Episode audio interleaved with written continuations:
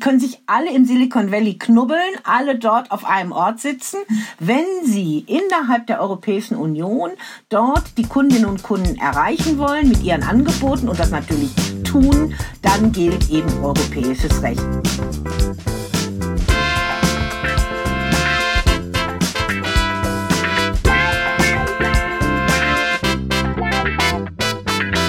Hallo Coco. Hallo Valentin, schön dich zu sehen. Das denke ich auch. Welches Thema hast du uns denn heute mitgebracht? Bei uns geht es heute um Datenschutz in der EU. Das klingt erstmal sehr sperrig und sehr trocken, aber wir haben einen Gast mit dabei, von dem ich glaube, dass er das Ganze sehr interessant und unterhaltsam mit uns gestalten wird. Und deswegen äh, begrüße ich äh, Sabine Leuthasser-Schnarrenberger. Hallo Sabine. Ja, hallo Konstanze und Valentin. Freue mich. Wie jede Episode wollen wir auch diese mit unserer klitzekleinen Anfrage beginnen. Deswegen lautet unsere erste Frage an dich, wo bist du denn gerade? Ja, im Moment bin ich ausnahmsweise mal zu Hause. Das ist den Felderfing am Starnberger See im Süden Deutschlands, in Bayern. Was machst du von Beruf und wolltest du das immer schon machen? Also ich bin Juristin, ja, das wollte ich eigentlich immer machen, äh, bin als Rechtsanwältin zugelassen, war zweimal Bundesjustizministerin und engagiere mich noch in vielfältigen Funktionen und bin unter anderem äh, Richterin auch am Bayerischen Verfassungsgerichtshof. Mhm. Und Politikerin, war das immer schon ein Traumberuf? Das war nie mein Traumberuf, Politikerin zu werden. Ich wurde es dann durch viele Zufälle 1990. Da wurde ich in den Bundestag gewählt und dann habe ich das sehr, sehr gerne gemacht. Das war also eine ganz tolle Zeit bis 2013, also auch ziemlich lange, 23 Jahre lang äh, und habe da Regierung, Opposition, äh, alles erlebt, was man sich vorstellen kann. Und ja, das ist auch was Erstrebenswertes, kann ich unseren Hörerinnen und Hörern nur sagen. okay, dann äh, die nächste Frage. Was ist Europa für dich in einem Wort? Freiheit. Klar, FDP. das war kurz und knackig. Hast du denn einen Lieblingsort in Europa? Ja, das wird jetzt abgehoben. Natürlich ist das der Sitz des Europäischen Gerichtshofs in Luxemburg. Mhm. Denn das ist der Ort, wo die Grundrechte und eben Freiheit verteidigt wird. Ah, sehr gut. Auf den EuGH werden wir später auch kurz zu sprechen kommen. Insofern passt das ganz gut. Und dann unsere letzte klitzekleine Frage.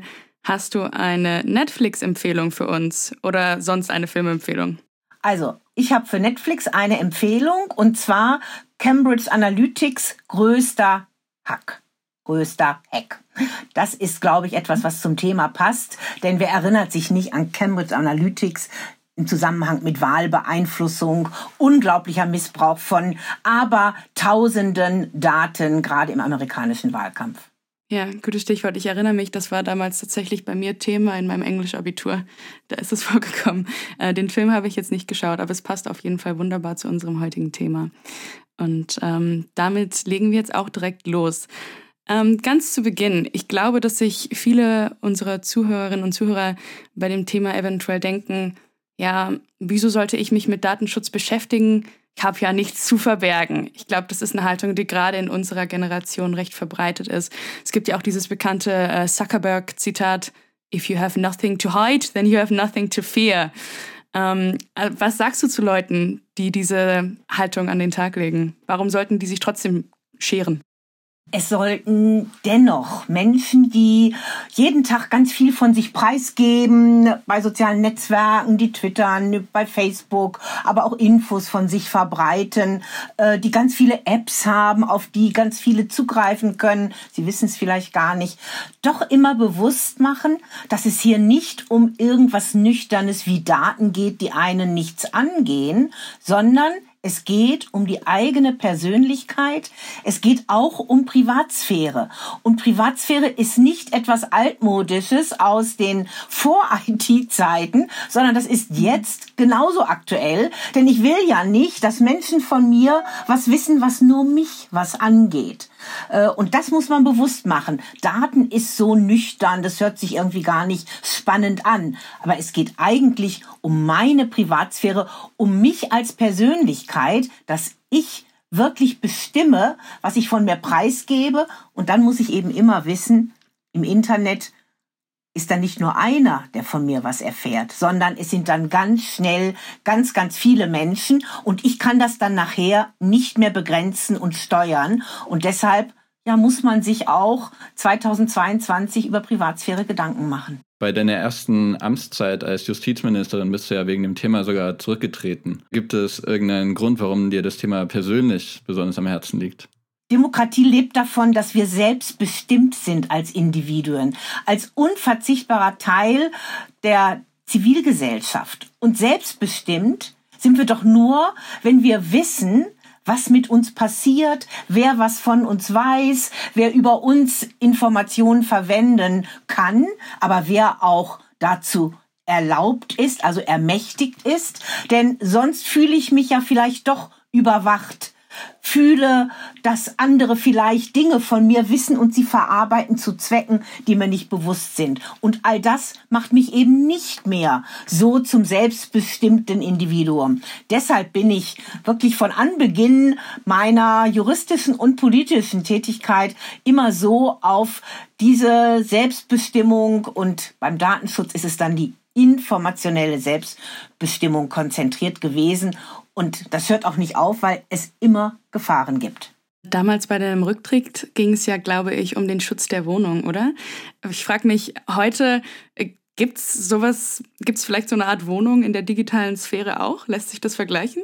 Ja, ich möchte ja vielleicht nicht unbedingt, dass alles, was ich auch in äh, einem kleinen Chat mit fünf, sechs besten Freundinnen und Freunden teile, daraus hinausdringt. Oder was ich vielleicht nur mit meinem engsten Familienkreis dann eben auf diesem Weg austausche und wo man auch über Ängste, über Tolles, aber auch über gerade Befürchtungen, auch schlechte Ereignisse berichtet. Und das möchte man doch auch, dass das im geschützten Raum bleibt. Und vielleicht kann man da so ein bisschen diesen Gedanken des Raums, der Wohnung, ja, des Schlafzimmers, das spielte da natürlich eine große Rolle, ähm, übertragen auf ähm, den digitalen Raum. Bei dir persönlich, um deine Nachrichten äh, in deiner eigenen Wohnung bei dir zu halten, tust du denn da etwas? Verschlüsselst du deine E-Mails oder hast du sonst irgendwelche Vorkehrungen? Ja, also das ist, wenn man nicht so firm und fit ist, natürlich unglaublich schwierig. Also ich bin da, was meine eigenen Daten angeht, extremst zurückhaltend. Mir kommen also Smart Home ist für mich so ein, fast so eine Kampfansage. Ähm, mir kommen auch keine technischen Geräte ins Haus, äh, die von verschiedenen Anbietern da sind, die mich morgens wecken und mir äh, Nachrichten übers Wetter und sonst was schon gleich verbreiten und die ich jederzeit fragen kann. Äh, weiß man schon, was ich damit meine. Ähm, ich äh, nutze natürlich ein Smartphone. Auch da habe ich eine gewisse Zeit lang gebraucht, aber am Ende ging es doch nicht ohne. Ja, E-Mails sind verschlüsselt. Ich habe auch mal natürlich meine Festplatte verschlüsselt. Da brauche ich aber jemanden, ähm, der mir das auch macht. Äh, ich bin Apple-Nutzerin äh, in den verschiedensten äh, Formen und äh, da habe ich jemanden hier unten. Ähm, wo ich wohne, äh, der da auch, sage ich mal, meine Geräte pflegt und guckt und schaut. Mhm. Aber das mache ich okay. schon und ich bin nicht bei Facebook, ich twittere auch nicht, mir geht damit auch nichts ab, aber zur Einschränkung, ich lebe jetzt nicht nur in meinem Garten und gucke die Blumen an, sondern äh, wenn ich gerade politisch etwas äußern möchte, nichts Privates, dann mache ich das mit jemandem zusammen, der für mich dann diese Tweets ja auch in die Welt schickt. Mhm. Ja, wobei ich einmal anmerken mu muss, dass wir ja gerade eben auf Zoom sind. Also das ist ja unheimlich ironisch, dass wir uns gerade über Datenschutz austauschen und uns auf einer Plattform befinden, die dafür ja nicht unbedingt bekannt ist. Aber ja, sie hat ein bisschen nachgebessert in der letzten Zeit immer wieder. Das gucke ich mir natürlich auch äh, immer alles sehr genau an. Sie ist auf der anderen Seite und das ist das Verführerische. Dann sind wir mitten im Datenschutz, natürlich auch so leicht handhabbar. Ähm, und deshalb hat sie jetzt gerade während Corona Corona-Lockdown-Zeiten natürlich einen wahnsinnigen Zuspruch bekommen.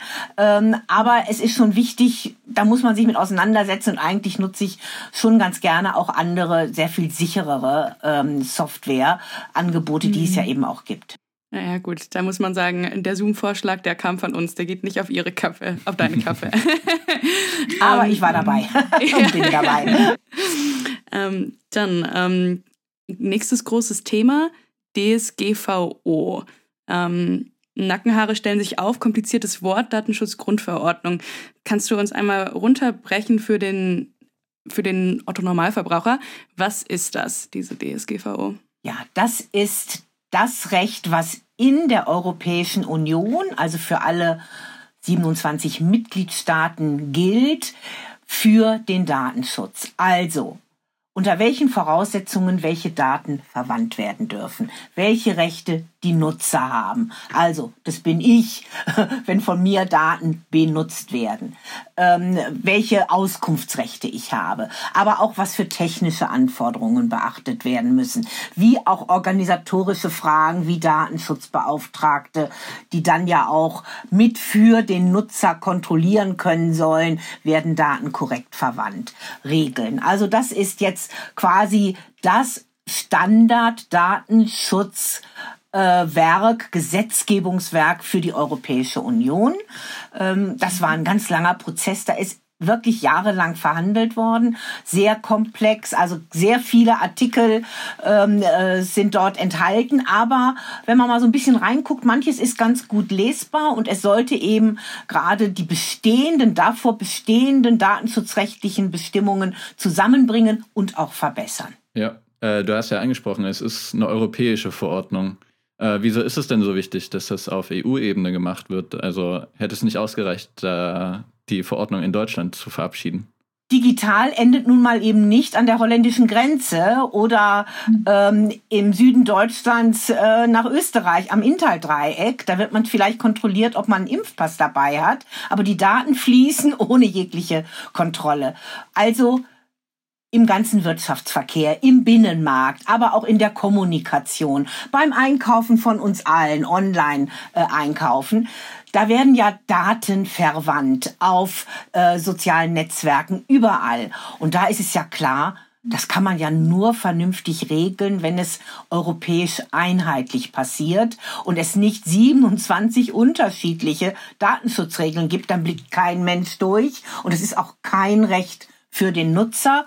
Und deshalb gibt es sogar in den europäischen Verträgen eine ausdrückliche Zuständigkeitsregelung für den Datenschutz. Sonst wird ja immer gesagt, was im Binnenmarkt ist, was dem gemeinsamen Markt, dem Handel, dem Verkehr von Waren, von Dienstleistungen angeht. Äh, da ist dann die Kompetenz der Europäischen Union für Regelungen da. Hier, weil es eben auch um Freiheitsrechte geht, ist eine ausdrückliche Zuständigkeitsregelung in den Verträgen und davon macht eben dann die EU-Kommission mit dem Parlament zusammen, das sich hier sehr, sehr gut eingebracht hat bei dieser Datenschutzgrundverordnung, dann auch die entsprechenden Vorschläge und verabschiedet Regelungen. Mhm. Dadurch, dass das Ganze auf europäischer Ebene stattfindet, wird es aber natürlich auch ein bisschen komplizierter in der Umsetzung.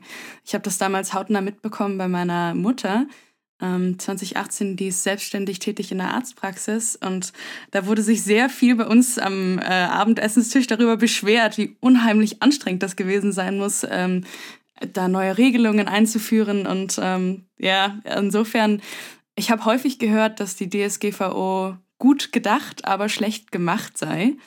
Ist da was dran? Die Datenschutzgrundverordnung, also diese Regelungen, äh, die sind schon für manche, gerade auch kleinere Unternehmen oder jetzt denke ich mal an den Ärztebereich, wo natürlich Datenschutz ganz, ganz wichtig ist, denn es geht um ganz, ganz sensible höchstpersönliche Daten, äh, dass da teilweise die Regelungen ja doch ein bisschen zu bürokratisch oder zu sehr belastend äh, gewesen seien. Manchmal lag es auch mit daran, dass man sich einfach zu spät damit beschäftigt hat. Denn dann trat der Zeitpunkt des Inkrafttretens immer näher. Und das, was als Vorlauf war immerhin viele, viele Monate, über Jahre hinweg eine Vorlaufzeit da, um sich einzustellen. Aber es ist wie eben in vielen anderen Bereichen. Man macht erst was, wenn es so kurz vor zwölf ist. Und dann war das natürlich ein bisschen arg komplex. Äh, ich glaube, äh, das hat sich jetzt inzwischen so ganz gut eingespielt. Man hat so ein paar Regelungen, wo man vielleicht noch mal ein bisschen sie handhabbarer macht. Gerade für kleinere Unternehmen, die haben sich eben auch besonders da dann über das ein oder andere geärgert. Aber ich finde im Großen und Ganzen von der Zielrichtung her und auch von vielen Gestaltungen her ist es schon eine gute Sache. Ja, Ähm, was hat sich denn jetzt verändert durch die DSGVO? Also 2018 wurde sie eingeführt. Ähm, ja, was hat sich seitdem im Datenschutz getan? Es gibt natürlich ergänzend, weil nicht alles bis ins Letzte geregelt wird, Ziele festgelegt werden, aber nicht immer die Wege dahin. Gibt es natürlich nach wie vor auch noch nationale Ergänzungsregelungen, auch eben in Deutschland mit Datenschutzregelungen. Und wenn wir dann zum Föderalismus kommen, dann gibt es in den Ländern auch noch mal was, da wo die eben zuständig sind. Das ist bei uns gerade Bildung und Polizei. So, also von daher ist es immer noch ziemlich komplex, auch mit nationalen Ergänzungsregelungen. Ich will vielleicht mal einen Punkt ansprechen. Technischer Datenschutz ist jetzt dort vorgeschrieben, also dass möglichst Soft- und Hardware so ausgerichtet wird, dass es datenschutzfreundlich ist. Und nicht erst der Einzelne immer nur anfangen muss zu überlegen, kann er sich irgendwas installieren lassen, was ja meistens dann gar nicht mehr möglich ist. Dass sowas für Hersteller gilt, ist eine deutliche Verbesserung. Natürlich auch die Erlaubnisse, wann ich Daten verwenden darf. Denn ein Grundsatz gilt ganz europaweit. Normalerweise darf niemand mit meinen Daten was machen, also ein grundsätzliches Verbot, es sei denn, es gibt eine Erlaubnis, also eine Berechtigung, äh, die gesetzlich geregelt sein muss, es sei denn, es ist eben die Einwilligung, das ist, wenn Sie so wollen, das Schwächste. Da kann ich einfach sagen, ich bin einverstanden. Also das vielleicht, wenn man so schaut, äh, wenn man irgendetwas nutzt im Netz, dann steht doch immer einverstanden und dann wird schnell angeklickt, damit man bloß endlich zum Kauf oder zu Informationen kommt. Da sieht man, dass die Einwilligung nicht so eine richtige Hürde ist, denn da macht man sich dann doch auch aus Erleichterungsgründen ziemlich ähm, einfach. Aber vielleicht eines noch ganz kurz. Für Unternehmen wird's wirklich richtig teuer. Wenn man sich mhm. nicht an Regelungen hält, dann kann es eben bis zu gewissen Prozentsätzen des Umsatzes, der zurückliegt in vergangenen Jahren, sodass man da nichts mehr dran ändern kann, ähm, zu Bußgeldern kommen, die dann äh, eben auch von den Datenschutzbehörden verhängt werden. Und das kann bei Google und Facebook, die natürlich nun dreistellige Milliarden Umsatzzahlen haben, bis hin zu Milliardensummen führen. Aber eben sehr schnell auch mal zwei stellige Millionenbeträge, das ist ja schon mal was und nicht so 300.000, 500.000 Euro, wo, worüber große Firmen sich ja nicht eine Sekunde Gedanken machen. Also richtig auch ähm, ja so eine eine Art Bestrafung äh, eben durch Geldzahlungen, Bußgelder, wenn man gegen die Regelungen verstößt. Und das finde ich ist schon äh, doch eine deutliche Verbesserung, soll auch eine gewisse mhm. abschreckende Wirkung haben und hat es auch, denke ich. Äh, und es wird ja auch immer wieder versucht, gegen Datenschutzregelungen zu klagen, weil man mit einmal merkt, was das nach sich ziehen kann. Mhm. Ja, ich meine, die Bußgelder, ich glaube, der, der Prozentsatz, bis zu dem das gehen kann, sind 4% des Umsatzes, oder? Das ist ja wahnsinnig hoch. Ähm, hat das denn schon mal stattgefunden, dass so ein hoher Bußgeldbetrag jetzt eingefordert wurde? Also es hat in Deutschland schon mal auch wirklich wieder Fälle gegeben von Datenschutzbeauftragten. Äh, ich denke, wir haben wirklich ein gutes System, auf Bundes- und auf Länderebene der Datenschutzbeauftragten, die da ihre Zuständigkeiten haben. Und die mhm. sind wirklich richtig tough. Natürlich können die nicht alles sich ansehen. Also die konzentrieren sich. Und die haben auch gerade zu Beginn der Datenschutzgrundverordnung, als sie dann galt, nicht bei den kleineren Firmen angefangen, so nach dem Motto, da geht's ja am leichtesten, ist am überschaubarsten mhm. und jetzt ärgern wir die auch noch zusätzlich, sondern da war schon der Fokus gerade auch auf größere Konzerne gerichtet. Mhm. Mhm. Ähm, aber die geben ja auch Beratungshinweise. Äh, also sie sind nicht nur dazu da zu schauen, wie kann ich die Unternehmen mit Bußgeldern ärgern. Äh, aber doch, da hat es schon Verfahren mit 50, 60 oder sonst Millionen gegeben. Und ähm, das sind schon ordentliche Summen. Und ich denke, dass das auch weitergehen wird. Ich meine, im Hinblick auf größere Konzerne, du hast jetzt Google und Facebook ja selbst schon angesprochen, das sind ja jetzt keine europäischen Konzerne. Ist denn die DSGVO für äh, Tech-Giganten außerhalb der EU wirklich ein ernstzunehmendes Druckmittel oder ist das eher illusorisch? Das ist ein wirkliches Druckmittel und nicht illusorisch. Und das ist die Stärke dieses europäischen Rechtes.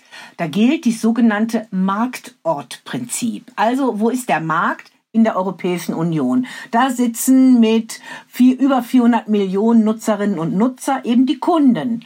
Und da wollen ja Facebook und Google und Amazon und wie sie alle heißen, äh, da wollen die ja ihre Geschäfte machen. Und deshalb ist egal, wo sie ihren Hauptsitz haben. Auch die können sich alle im Silicon Valley knubbeln, alle dort auf einem Ort sitzen. Wenn sie innerhalb der Europäischen Union dort die Kundinnen und Kunden erreichen wollen mit ihren Angeboten und das natürlich tun, dann gilt eben europäisches Recht. Denn dort ist der Markt. Und das finde ich ist eine gute Regelung, äh, so dass es nicht davon abhängt, wo man gerade hockt.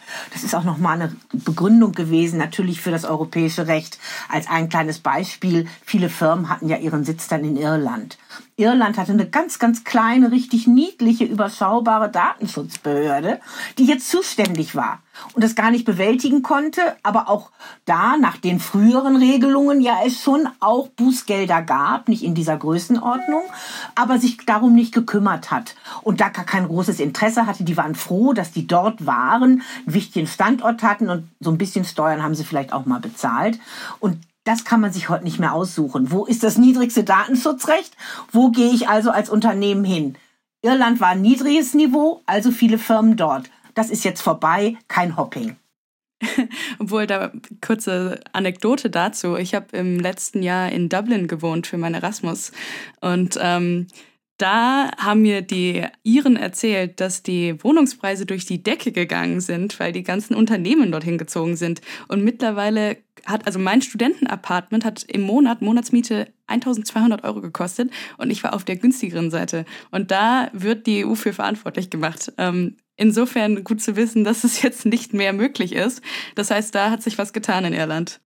Also das ist wirklich eine gute Sache gewesen, aber ähm, die Iren waren auch in anderen Punkten schon toll. Die haben nämlich ganz grundlegende Vorlagen auch immer an den Europäischen Gerichtshof gemacht.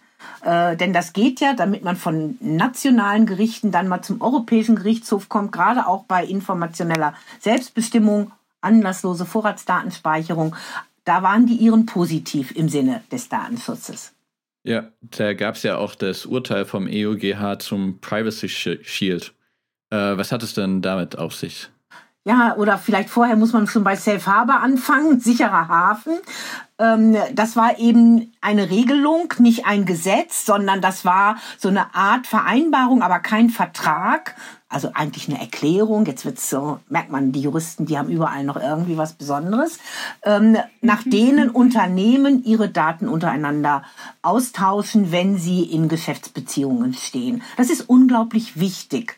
Denn natürlich wollen gerade die europäischen Unternehmen ähm, möglichst reibungslose Geschäftsbeziehungen mit den Vereinigten Staaten von Amerika haben. Und da ist eben die Anforderung, dass die Daten da einem Niveau entsprechen müssen, wie es in Europa gilt. Und deshalb gab es so eine Erklärung, die haben Unternehmen unterschrieben und gesagt, so, und jetzt gilt dieses Datenschutzniveau. Und das war es dann. Und das war aber nicht unbedingt ein effektiver Datenschutz. Und deshalb ist das Safe Harbor aufgehoben worden. Übrigens, ein junger Mann hat das bewirkt der Herr Schrems, Max Schrems aus Österreich, ein junger, damals äh, noch äh, Jurastudent, inzwischen fertig, der hat äh, diese Verfahren betrieben, ganz toll. Und dann kam Privacy Cheat als Nachfolger. Und das war, weil die Unternehmen natürlich versucht haben, möglichst einen reibungslosen Datenaustausch zu ermöglichen, immer noch nicht ausreichend. Und auch das ist wieder gescheitert. Die Politik hat nicht wahrhaben wollen, dass der Europäische Gerichtshof wirklich ernst macht mit Datenschutz. Mhm. Und äh, als Konsequenz daraus hat ja der Meta-Konzern jetzt bereits angedroht, dass Instagram und Facebook ähm, vom europäischen Markt entfernt werden könnten. Als äh, leidenschaftliche Instagram-Userin finde ich das natürlich äh, sehr gruselig. Ist das eine realistische Perspektive? Das glaube ich ehrlich gesagt nicht. Da ist so ein großer Markt da. Das werden die nicht sehenden Auges aufgeben. Aber man kann es ja immer mal wieder probieren. Man muss schon eins sagen. Als diese ganze Datenschutz-Grundverordnung äh, beraten wurde, da liefen natürlich die Lobbyisten der großen Firmen durch alle Büros in die Ministerien versuchten, überall dort ihre Interessen natürlich möglichst äh, ja gleich äh, sehr gut verdaulich ähm, äh, zu vermitteln, äh, weil die natürlich, das ist ja auch legitim, ihre Anliegen haben. Datenschutz soll bloß nichts äh, sein, was irgendwie behindert. Aber wenn ich einen effektiven Datenschutz will, dann ist es eben auch eine gewisse Beschränkung. Und das ist ja, weil es um uns, um unsere eigenen Persönlichkeitsrechte geht, ja auch gerechtfertigt. Aber Datenschutz soll nicht generell hier den Spaß verhindern. Ja, äh, viele der Datensammler, die wir bis jetzt angesprochen haben, also Twitter, Facebook, Instagram, die funktionieren ja kostenlos. Und die NutzerInnen, die äh, diese Plattform benutzen, die zahlen dann quasi mit ihren Daten. Ähm, ist es dann nicht quasi das Problem, das grundlegende Geschäftsmodell dieser Anbieter? Also sollten die nicht lieber darauf umsteigen, einfach Geld von den Usern zu nehmen und werden dann nicht mehr auf die Daten angewiesen? Das ist zwar theoretisch ein Denkmodell und über das wird ja auch schon ganz, ganz lange debattiert. Ähm, ich halte das schon ein Stück für problematisch. Denn dann haben wir natürlich, wenn ich dafür bezahlen muss, dann komme ich schnell in den Bereich, je nachdem wie intensiv meine Nutzung ist, ähm, denn das wird ja irgendwie gestaffelte Tarife geben, wahrscheinlich so ein bisschen ähnlich wie es auch äh, Telefoniererei oder sonst wie gibt. Ähm, wenn ich äh, viel transportiere, dann kann, muss ich vielleicht ganz viel bezahlen. Die Großen kriegen wieder Rabatte. Also wie mache ich das? Wie gestalte ich das aus? Also das behindert schon gerade diese Anlage des Internets und so war es wirklich nicht gedacht. Ähm, mhm. Ich glaube aber, es liegt ja daran, dass natürlich über Werbung ähm, dieses Geschäftsmodell am besten funktioniert. Das ist ja eine der wichtigsten Einnahmequellen. Und Werbung führt dazu, dass man natürlich möglichst zielgenau, also ich will bei der jungen Frau mit 20 ankommen, die gerne weiße Jeans trägt und dazu ganz bestimmte Turnschuhe und ein ganz bestimmtes T-Shirt und die will ich gern mit Werbung erreichen und zwar nicht mit Wanderklamotten oder irgendwelchen hm, Tauchausrüstungen. Äh, und dann brauche ich natürlich ganz viele Daten, sonst kann ich die nicht genau platzieren, diese Werbung. Und äh, das hat natürlich dazu geführt, dass immer mehr Daten versucht wird von den Personen zu bekommen, Personen bezogen. Und das versucht man jetzt ein bisschen zu reduzieren. Und das ist ein Wahnsinnskampf, der da geführt wird um Cookies, ähm, die natürlich äh, gerade dazu eben auch da sind, äh, Rechercheverläufe immer nachvollziehbar zu machen und Daten zu generieren. Auch wenn ich es lese, dass es passiert, nutze ich sie dennoch vielleicht, weil es einfach anders sonst gar nicht ein bestimmtes, sag ich mal, Angebot nutzbar wäre. Also wenn man da eher mehr rangeht, äh, das wäre, glaube ich, effektiver, als wenn ich jetzt mit irgendwelchen Bezahlmodellen komme. Äh, und dann muss ich natürlich ja alles dann bezahlen äh, über PayPal oder wie auch immer. Ich kann da nicht hinterher mal dann an der Portokasse da meine 3,20 Euro einbezahlen. Ähm, und äh, ist das jetzt so toll? Müssen alle die ganzen Kredit Daten, personenbezogene Daten dann auch wieder gespeichert werden. Das ist wieder für Hacker besonders interessant, für die, die versuchen, an diese Daten ranzukommen. Also von daher bin ich der Meinung, es ist nicht so ein ganz überzeugendes Modell. Denjenigen, die sich für dieses Geschäftsmodell interessieren, kann ich auch ein Buch empfehlen. Ich habe letztes Jahr Surveillance Capitalism von Shoshana Zuboff gelesen. Wir haben jetzt viel über diese Konzerne gesprochen und die Gretchenfrage, die ja in dem Zusammenhang gerne gestellt wird, ist die Frage nach der Unterscheidung zwischen staatlichen und wirtschaftlichen Datensammlern. Was man da jetzt schlimmer findet, dann kann man aber auch wiederum sagen, ob, oder fragen, ob diese Unterscheidung eigentlich so viel Sinn ergibt. Ich denke da zum Beispiel ans NHS in Britannien, das ja sämtliche Daten an die Pharmaindustrie verkauft hat. Aber trotzdem für dich, hast du da irgendwie eine, eine Meinung zu? Hast du deine, was ist dir lieber, dass Google deine Daten hat oder dass der Staat deine Daten hat? Also ich möchte eigentlich, dass keiner von beiden viel von mir weiß. ähm, der Staat hat vielleicht noch mal in bestimmten Umfang eine Berechtigung, meine Daten zu haben im Zusammenhang mit Daseinsvorsorge, mit anderen Dingen. Aber wenn auch nur in ganz begrenztem Umfang. Er stellt ja auch mehr einen Pass aus, also hat er da schon mal ein paar Daten, äh, über die kann man nicht hinweggehen. Aber letztendlich bin ich generell gegen große Datensammlungen, ob nun staatlicherseits oder von Privaten, denn auch staatlicherseits gibt es natürlich die Gefahr des Missbrauchs im Umgang mit diesen Daten und dann eben Profilierungskonzepte, ähm, Bilder vom Einzelnen zu erstellen. Also Profiling gibt es extra eine Regelung in dieser Datenschutzgrundverordnung. Das ist ja so das Schlimmste, was man sich vorstellen kann. Aus Unmengen von Daten Profil des Einzelnen herstellen und ich weiß ja gar nicht, ob das zutrifft oder nicht. Also mhm. von daher, da drehe ich meine Hand nicht um. Ich möchte überhaupt nicht große Datensammlungen mit meinen Daten, von denen ja. ich nichts weiß. Ja. Was ich persönlich im staatlichen Kontext so unheimlich finde, ist, dass das, was eine, eine relevante Information ist, sich ja schnell ändern kann. Beispielsweise im Zweiten Weltkrieg die Religion. Da dachte man vorher vielleicht nicht, dass es ähm, einem jetzt zum Verhängnis werden könnte, wenn der Staat weiß, dass man jüdischen Glaubens ist. Ähm, das hat man besonders in Holland und Frankreich gesehen, äh, wo dann eben die Menschen in KZs geschickt werden konnten aufgrund dieser Informationen. Das heißt, sobald ich diese, sage ich mal, auf den ersten Blick sehr harmlose Information weitergegeben habe, liegt es nicht mehr in meiner Hand zu entscheiden, ob das jetzt eine harmlose Information ist oder nicht. Und deshalb ist gerade zum Beispiel die Religion ein besonders sensibles Datum.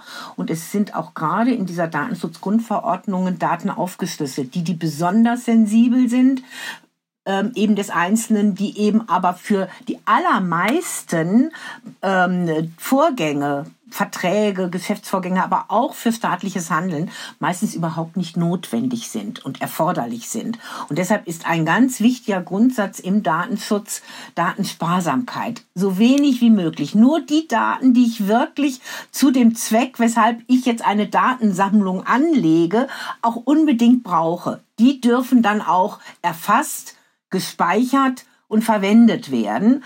Ähm, denn die Kontrolle ob sie dann auch wieder gelöscht werden, wenn man den Zweck erreicht hat, erfüllt hat, ist ja nochmal eine andere und die ist ja auch besonders schwierig. Und da weiß man es ja auch, wenn man da beim Staat hinschaut, das machen auch unter anderem die Datenschutzbeauftragten, da ist das nicht so, dass die nicht was finden, äh, gerade mit Unmengen von Dateien, die sie eigentlich gar nicht mehr hätten äh, aufheben dürfen. Aber man, es war so schön, sie zu haben und äh, wenn man viel mit Daten arbeitet, möchte man ja auch möglichst viele haben, weil sie könnten ja für irgendwas doch nochmal vielleicht von äh, Nutzen sein. Also auch eine Zweckbestimmung. Nur für ganz bestimmte Zwecke Daten zu erheben, ist so ein weiterer Grundsatz, der so das Notwendigkeit des Datenschutzrechts, finde ich, auch für viele verständlich macht.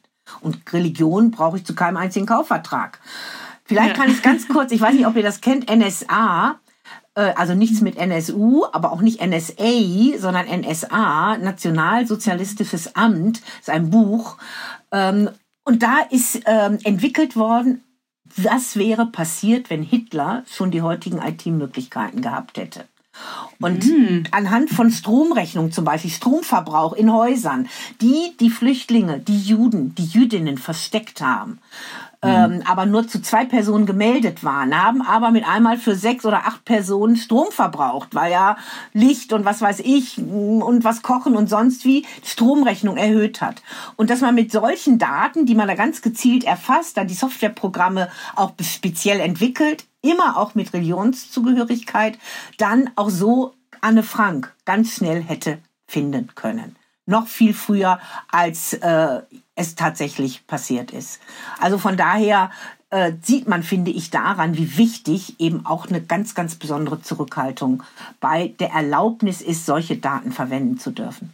Äh, aufgrund deiner Partei Parteizugehörigkeit äh, könnte man vielleicht auch meinen, ähm, ja, man solle den Markt mal machen lassen, so dass das vielleicht auch äh, ein Argument wäre. Ähm, aber wieso, wieso braucht es denn staatliche Intervention, um da die Konsumenten zu schützen? Also der, Dat der Markt richtet sich nicht unbedingt nach den Grundrechten der Bürgerinnen und Bürger. Ähm, das ist jetzt nicht so das Kriterium, wo ich die großen Umsätze mitmache. Und damit eben der Bürger, der im Zweifel in einer schwächeren Position gegen staatliche Institutionen Bundeskriminalämter, Nachrichtendienste und so weiter ist, aber auch gegenüber Unternehmen. Und da müssen es gar nicht nur Welt umfassende Unternehmen sein, sondern das können auch so nationale sein, ähm, da er dagegen ja auf wirklich auf schwächerem Fuße dasteht, also eher äh, eben sich nicht durchsetzen kann, braucht man Regelungen, ähm, die dann auch durchgesetzt werden und die eben dann auch dazu führen, dass man, wenn man sie verletzt, äh, gewisse Konsequenzen zu tragen hat. Entweder Verträge sind nicht wirksam oder man muss irgendetwas bezahlen und es stärkt eben den Nutzer und die Nutzerin und das ist im Zweifel das Individuum gegen gegen einen Staat oder gegen einen großen Konzern. Und deshalb braucht man da gewisse Regelungen. Man kann nicht alles da dem Markt überlassen, aber natürlich sollen Regelungen auch nicht Marktgeschehen per se so behindern, dass es dann nicht stattfindet. Das geht natürlich auf keinen Fall. Mhm. Das heißt, Kompromiss. Mhm. Ja, ich finde es ganz lustig, dass äh, die Idee, dass der Markt dort reguliert werden sollte, dass das so als Kontra-FDP gesehen wird, weil im Zentrum dessen ja der Schutz des Individuums steht, also die individuelle Freiheit, was ja eine zutiefst liberale Position ist. Wir sind ja auch keine Anarchisten als Liberale und Chaoten auch nicht, sondern wir wollen schon ein richtiges Regelungswerk, das aber den Einzelnen wirklich in den Mittelpunkt stellt, ähm, als, als wirklich denjenigen, der Träger von Rechten ist, die ihm der Staat nicht verleiht nicht so ein Gnadenakt ist, sondern ich habe diese Rechte, meine Privatsphäre, meine Persönlichkeit, meine Religionsfreiheit zu nutzen, wie ich es möchte. Und um das zu verteidigen, brauche ich einfach schon ein paar Regelungen, auf alle Fälle Mechanismen und effektive Verfahren, damit das dann auch durchgesetzt werden kann. Und auch der Einzelne eben, wie ich es ja auch gemacht habe beim Bundesverfassungsgericht, klagen kann und dann auch mal Erfolg haben kann. Eines dieser Rechte, das wir ja haben bzw. haben sollten, ist das Recht auf Vergessenwerden. Als digitales Radiergummi wird es ja, glaube ich, auch bezeichnet. Was ist dieses Recht genau? Also erstmal ist es etwas überschätzt, das muss man schon mal ganz nüchtern sagen. Es ist eben, wie du richtig sagst, Recht auf Vergessen werden und nicht auf Vergessen. Ähm, und es hat den Grundgedanken zum Inhalt, dass es sehr wohl auch eine richtige Berichterstattung gibt über Vorfälle, die mich betreffen, auch meine Persönlichkeit betreffen, vielleicht sogar mal negative, ähm, über meine sexuelle Orientierung, äh, die ähm, über die berichtet wird, die von der Faktenlage her zustimmt oder über meine Tätigkeit in Unternehmen an herausragender Position äh, oder äh, wie ich mich im Umgang mit Flüchtlingen verhalten hatte, dass es darüber Berichte gibt über lange Zeit, die irgendwie ein gewisses Bild von mir prägen, wenn jemand recherchiert und das liest und das dann für mich eine Beeinträchtigung bedeutet meines Persönlichkeitsrechts, weil ich eine ganz bestimmte einseitige Wahrnehmung bei anderen erzeuge und äh, damit in diesen Rechten beeinträchtigt bin. Und deshalb ein Recht, eben auch richtige Berichterstattung dann löschen lassen zu können. So, und das richtete sich natürlich gegen Google, das war der Ausgangspunkt, äh, eben wahnsinnige Suchmaschine, äh, die wirklich ganz, ganz viel findet und vor allen Dingen Dinge auch findet, ähm, Verästelung, Berichterstattung über Berichterstattung über Berichterstattung. Es geht ja immer wieder weiter und immer taucht dieselbe Information aus. Auch vielleicht, ich bin mal verurteilt worden wegen eines Verkehrsdeliktes oder vielleicht auch wegen einer Steuertat. Das soll doch nicht mein Leben lang für mich nur nachteilig sein. Und deshalb gibt es Regelungen in der Datenschutzgrundverordnung Verordnung, dass dann auch unter bestimmten Voraussetzungen Anspruch auf Löschung besteht. Immerhin, davon machen doch auch aus Deutschland, äh, ich weiß nicht ganz genau die Zahlen, zwischen, glaube ich, 25 und 35.000 Menschen Gebrauch jährlich. Mhm. In ganz Europa ist das natürlich eine sechsstellige höhere Summe. Und ich habe, ähm, als dieses Urteil kam und Google natürlich auf der Zinne war, das haben die als Angriff auf ihr gesamtes Geschäftsmodell empfunden, ähm, äh, die haben dann, um damit umzugehen, einen sogenannten Google-Beirat, einen Löschbeirat eingerichtet. Der war ähm, in europäisch zusammengesetzt und ich war da mit drin und wir haben da Kriterien entwickelt, wie Google damit umgeht. Die haben ja dazu auch entsprechendes Formular und müssen Berichte machen. Sie haben nicht alle unsere Empfehlungen aufgenommen, aber auf alle Fälle haben sie gemerkt, sie müssen sich schon daran halten. Äh, also einfach zu sagen, ich sag mal Bullshit, das geht mich nichts an. Das geht natürlich mit so einem Recht nicht. Das Recht auf Vergessenwerden ist ja, glaube ich, in der DSGVO verankert. Mhm. Da geht es ja um den Unternehmenskontext. Äh, reicht das so, wie es im Moment festgehalten ist, reicht das aus oder sollte da noch weitergegangen werden? Also ich bin ja dafür eine weitergehende Regelung, denn es geht ja darum, äh, macht das an Grenzen halt? Wie ist das?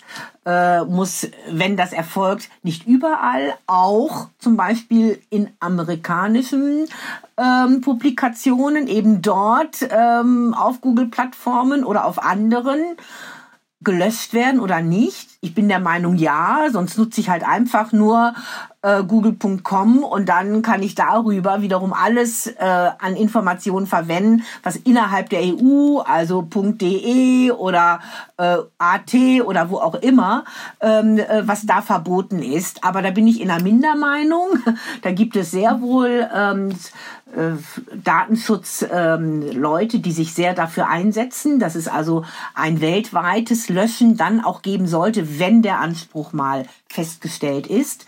Äh, aber das ist bisher äh, mit Erfolg verhindert worden. Mhm. Ja, ich glaube, es ist schon mal wichtig festzuhalten, dass wir dieses Recht eben haben. Ich glaube, viele wissen das gar nicht, dass wir das auch, wenn ich es richtig verstanden habe, einklagen können, oder? Ja, also man kann das selbst auch ganz einfach nutzen. Also ich meine, wenn man schon unterwegs ist im Internet, dann google ich ja auch mal danach und dann finde ich das äh, sofort unter Transparenzbericht äh, von Google, weil da müssen die jährlich darlegen, ähm, wie viel sie löschen, was das für die Länder bedeutet, das auch ein bisschen konkretisieren. Wir hatten als Google-Beirat da noch deutlich detailliertere Informationen verlangt, damit das für den Einzelnen auch nochmal leichter ist, nach, das nachvollziehen zu können. Aber er kann sich auch an seine Datenschutzbehörde wenden, also äh, im Saarland oder in Bayern oder wo auch immer, äh, kann man da hin, sich hinwenden und dann unterstützen die einen auch dabei, geben einem auch Hinweise.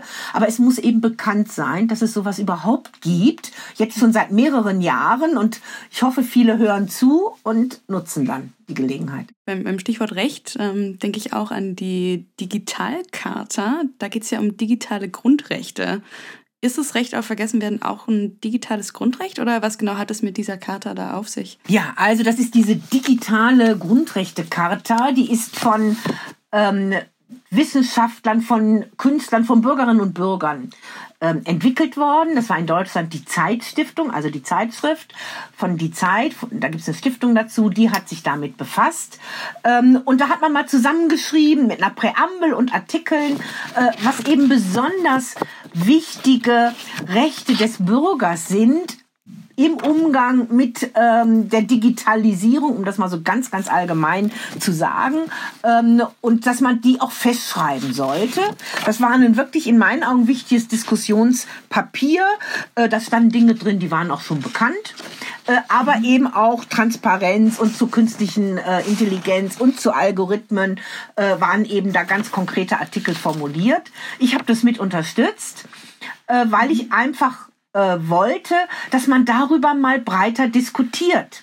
Das war jetzt ja nicht gedacht, dass es jetzt eingebracht wird als Gesetzentwurf, der unverändert durchs Europäische Parlament geht. Mhm. Äh, der damalige Parlamentspräsident Herr Schulz hatte das mit ähm, initiiert und, und sich da auch besonders engagiert. Aber dass man einfach mal sieht, wie wichtig doch auch so Grundrechte im Internet sind. Also wo immer der äh, Lenja ja immer sagt, wir brauchen ein neues Zeitalter der Aufklärung, des aufgeklärten Humanismus im Internet. Äh, das ist nicht nur was aus der damaligen Zeit, aus früheren Jahrhunderten, sondern ist heute genauso wichtig. Hass, Hetze im Netz, Ehrverletzungen und so weiter. Und das hat das eben in Artikeln sehr knapp, kurz formuliert, bekam dann auch sehr viel Kritik das ist aber auch ja in Ordnung so. Aber so eine ganz nachhaltige Wirkung, äh, sag ich mal, dass jetzt überall das aufgegriffen worden wäre, hat es nicht gehabt. Aber ich denke, glaube ich, in Spanien oder Portugal, da hat man doch äh, konkretere Regelungen äh, über diese Rechte vorgenommen. Also ich denke, das bleibt schon doch ein bisschen nachhaltig und war gut, dass es gemacht wurde. Du hast ja auch ein Buch geschrieben, in dem es äh, der, über den Schutz von Grundrechten geht, äh, auch den Schutz von personenbezogenen Daten. Äh, gibt es denn dazu noch was, was du den Zuhörern und Zuhörerinnen hier mitteilen willst, äh, was wir bis jetzt noch nicht behandelt haben? Für mich ist die Botschaft eigentlich immer die entscheidende, dass jeder sich wirklich bewusst wird, wie wichtig diese Freiheitsrechte für ihn selbst sind.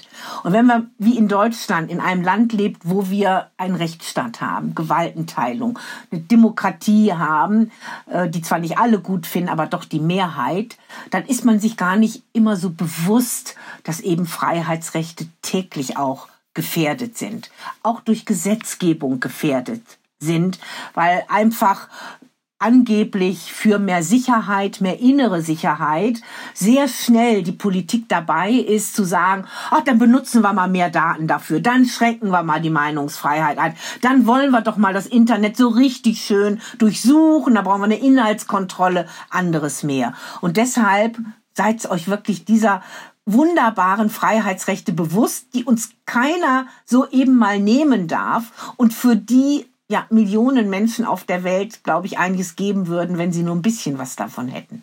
Ja, ich meine, die Einschränkung der unserer Grundrechte, das haben wir jetzt ja alle hautnah mitbekommen innerhalb der letzten zwei Jahre, wie schnell das dann doch eben gehen kann. Magst du einmal den Titel deines Buches erwähnen, damit sich unsere Zuhörenden das Buch gegebenenfalls kaufen können? Also einmal habe ich äh, eins wirklich nur für zu den Grundrechten geschrieben, das heißt Angst, Essen, Freiheit auf. Ähm, da merkt man schon, ähm, es ist auch ganz wichtig, dass Politik nicht Angst macht den Menschen, weil man dann schon sich selbst beschränkt und sich nicht mehr frei entfaltet und bewegt. Da habe ich ganz viele Aspekte, natürlich auch das Recht auf Vergessen werden, aufgegriffen.